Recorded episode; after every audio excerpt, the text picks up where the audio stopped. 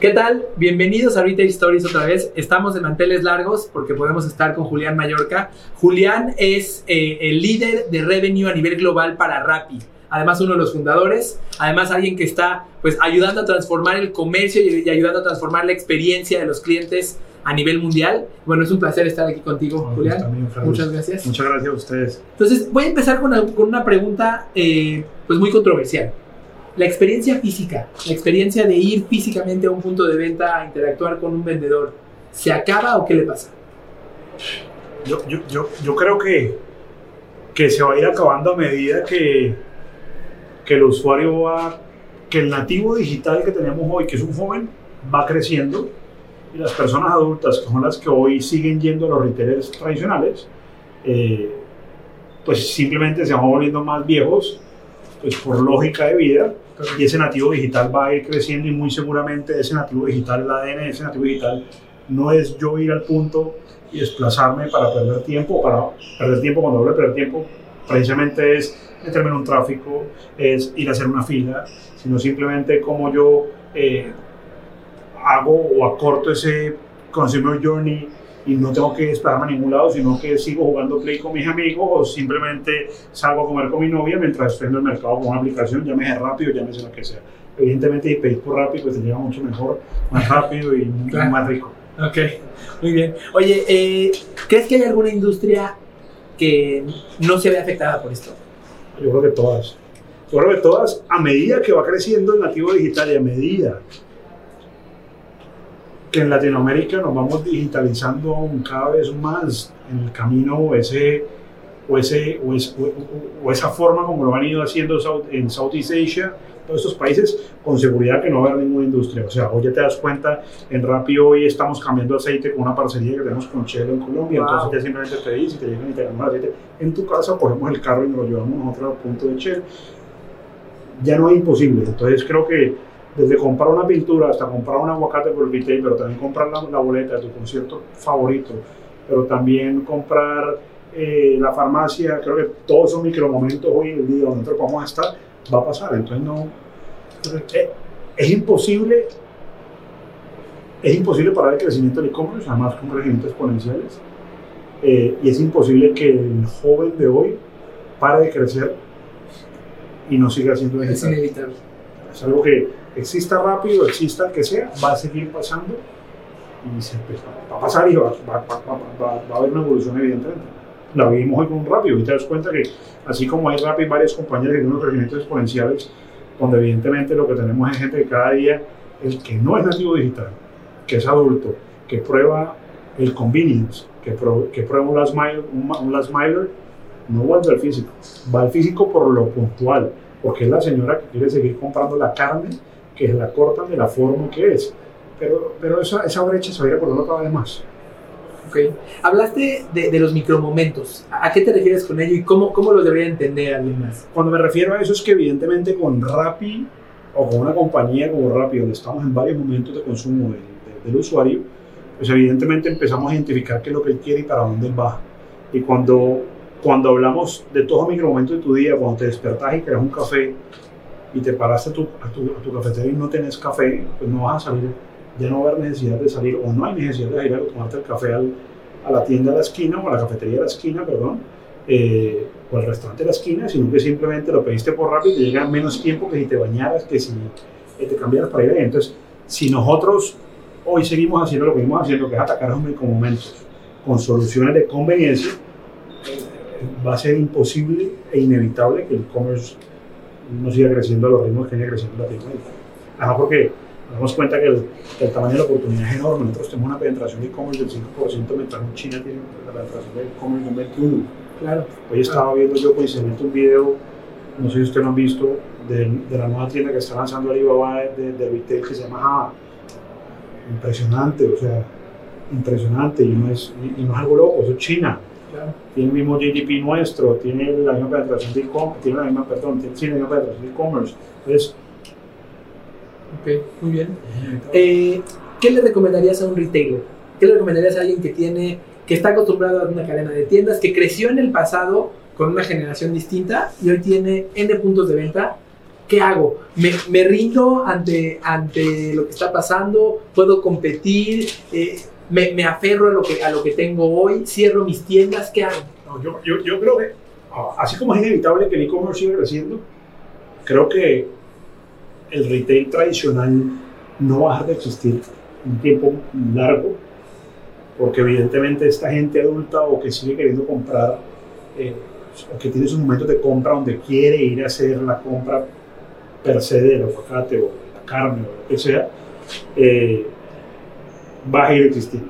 Eh, ahora, bueno, entendiendo que esa evolución de nativo digital, que explico por tercera vez, te cuento por cuarta vez, es, perdón, por cuarta vez, es que evidentemente yo les tengo que mirar cómo van evolucionando y no quedarse bajo la misma góndola y, el mismo chef de cómo va a exhibir los productos cuando hoy el usuario lo que quiere es conveniencia, la gente quiere conveniencia, la gente no quiere, la gente no le interesa hoy si ve un material POP en un punto de venta o no. La gente hoy quiere pedir una leche que le llegue en 20 minutos, la gente no quiere pensar en una ciudad como Ciudad de México, en Sao Paulo, en Santiago, en Buenos Aires o Bogotá o Lima, que tienen la misma densidad o casi la misma, sin necesidades igual, igual de pobladas, la gente quiere regalarse tiempo. Entonces, tienen que evolucionar quizás al ritmo del que va evolucionando eh, el e-commerce, no es de cerrar los puntos, sino más bien creo yo que hacer buenas alianzas con estos las milers porque pues, no vas a inventar la rueda si la rueda ya está inventada. ¿Qué, ¿Qué, me dirías si yo soy un retailer? Estoy dando respuestas largas, ¿no? No, muy bien, buenísimo, buenísimo. Eh, ¿qué, ¿qué, me dirías si yo soy un retailer de lujo? Si yo vendo eh, bolsos de lujo de dos mil dólares. Y, y, yo, yo pienso que para mí la interacción de mi cliente conmigo y con mi vendedor es importante. ¿Qué hago? Eh, incluso ahí lo invitarías a, a, a, una interacción con unas miles. Sin, sin duda, sin duda. Creo que todas las, todas las industrias tienen o pasan por momentos diferentes. Sí. Pero no quiere decir que no se pueda o no, o no se deba hacer. Eh, ahora te, te un ejemplo y es, vemos hoy en la parte cosmética y de beauty eh, temas de maquillaje super high-end, que simplemente lo que hicieron fue desarrollar una aplicación donde la mujer hace eh, la simulación exacta o casi que perfecta de cómo su, casa, su cara se va a ver con X color.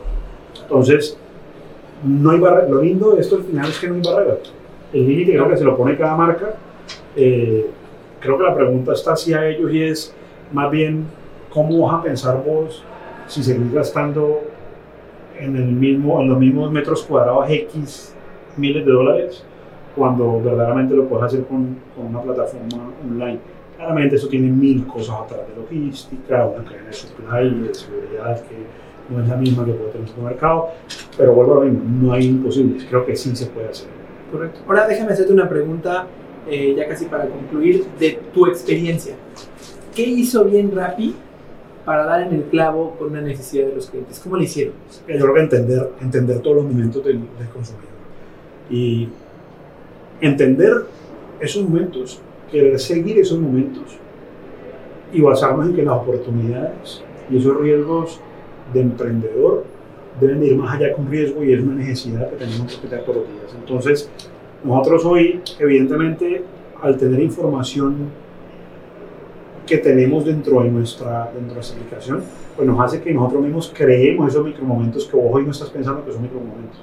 Entonces, eh, todo eso cruzado que creo que antes, antes en Latinoamérica no se había, no se había, no nos habíamos dado cuenta que, que esas ciudades caóticas, complejas y dinámicas sí necesitaban una solución y estábamos acostumbrados a lo mismo. Yo creo que si hablamos de una industria en particular, licores, licores antes, si vos pedías un, un X número de cervezas y X botellas de tequila en cualquier retail, por no decir cualquiera, por el e-commerce de ese retail, se pueden demorar aproximadamente 12, 18 horas en consumir una botella.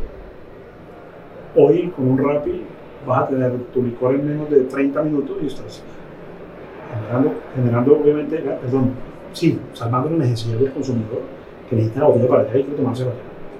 Ahora, sin, sin hablar de algo mucho más allá y es, por ejemplo, el tema de los anticonceptivos. Si vos querés un, un condón, pues rápido lo allá. Antes, ¿cómo hacía un, un RB, un Reckitt B15 o, o cualquiera de estos players para vender online? ¿Cómo? Pues si, si X retailer te lo daba entre 12 horas, ya perdías el año. Entonces, vamos a lo mismo. Creo que el ejemplo más claro con. Hoy quieres las cosas, las quieres ya. Vos no estás esperando que te traigan algo dentro de 12, 24 horas, que es lo que sigue pasando con, con muchos, no solamente retailers, sino en general. La gente tiene su propio e-commerce gastándose miles de dólares con su propio e-commerce cuando lo que tenés que hacer es aprovechar que la roya está inventada, pegar todo esto en miners. Claro, claro. ¿Cómo llegaste a la idea? ¿De dónde salió?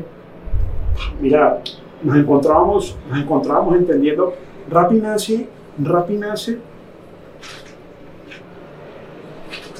Rappi antes de, antes de Rappi existía una compañía que se llama Imaginamos, Sí. nosotros desarrollamos todo el tema de software para, para compañías como Cencosud, como Grupo Casino, como eh, Corte Inglés, como Reliance en la India, entonces ya entendíamos que había una necesidad, ya, ya entendíamos cuál era el pain de esos retailers, ya entendíamos cómo manejar eso, ya habíamos creado algoritmos. Eh, después, otra compañía que se llama Gravity, que se creó, ahí nosotros desarrollamos el algoritmo de lo que es rápido hoy y eso empezamos a venderlo. Ok. Y se lo vendimos a Reliance, se lo vendimos a Ecosud. Y nos dimos cuenta que seguía habiendo el mismo problema. Habían dos factores importantes, o existen dos factores importantes en Latinoamérica. Uno, mucha gente que quiere trabajar y no puede, que ningún millón ni nadie les da empleo. Y dos, los que queremos y no podemos, porque no tenemos, los que queremos podemos, perdón, pero no tenemos el tiempo. Porque estás ahorita hablando con un man de Rappi, pero tenés que comprar mil bailas y deberías estar haciendo lo otro, pero no, porque estás en eso. Yo estoy trabajando, resulta que estoy trabajando, pero debería estar haciendo lo otro. Y lo que hicimos fue simple, fue encontrar dos momentos importantes de lo que pasa en Latinoamérica, en ciudades caóticas, dinámicas, y ponerle a la gente una economía colaborativa que hizo que, que yo el éxito de Rappi que tenemos hoy en Rappi sea ese. Wow. Eh, para concluir, te quiero preguntar: ¿Rappi está abierto a cualquier retailer para hacer una alianza? Nosotros estamos abiertos a, cualquier, a muchos retailers, a hacer alianzas eh, en varios países de Latinoamérica. Tenemos muy pocas exclusividades, Ok. muy pocas. Eh, al final, nuestra, nuestra compañía o nuestra plataforma es Shopper Centric y yo creo que las exclusividades, si hablamos de Shopper Centric, no nos traen eh, los, los mejores o los beneficios más grandes, pero evidentemente hay, hay compañías que son unos players extremadamente importantes Claro. donde sabemos que sus capabilities, los capabilities nuestros, Claro, no importa si es exclusividad, tenemos exclusividad, sí, correcto. pero, pero, pero no es la gran mayoría. Muy bien. Para cerrar, ¿qué le dirías a un retailer hoy? ¿Qué tiene que hacer? que se alíe con Rappi, que se alíe con Rappi. Que, que oiga al consumidor, el consumidor de él ya no es el mismo que sigue yendo a la tienda. Claro. El consumidor de él, esa persona ya no va a volver a las tiendas porque no puede o porque no va a estar. Lo que tiene que empezar es a oír al nativo digital, a, entender qué es lo que pasa en nuestra ciudad, a entender que si yo a las 6 de la tarde cojo un carro de Polanco a Condesa y me va a hora y media, pues yo no quiero irme a un centro comercial, a un shopping center a un retail para gastarme dos horas más de mi tiempo. Yo creo que hoy la gente lo que quiere es frictionless y todo lo más rápido del mundo. Vuelvo y digo, eso es lo que pasa en Latinoamérica. Yo creo que es lo que ha hecho que nosotros tengamos ese leverage que hemos tenido. Pero no es nada que nos estemos inventando. Es lo que viene pasando en China, lo que viene pasando en Asia, que tienen las mismas características o muy parecidas a las que tenemos nosotros. Entonces, la invitación es a que juguemos juntos, que estamos seguros que, que la torta nos la podemos comer entre todos. Pues de verdad, muchísimas gracias. vos, Es bien valioso lo que has compartido. Muchas gracias. Es un orgullo estar aquí. Muchas gracias. gracias por todo. Muchas gracias.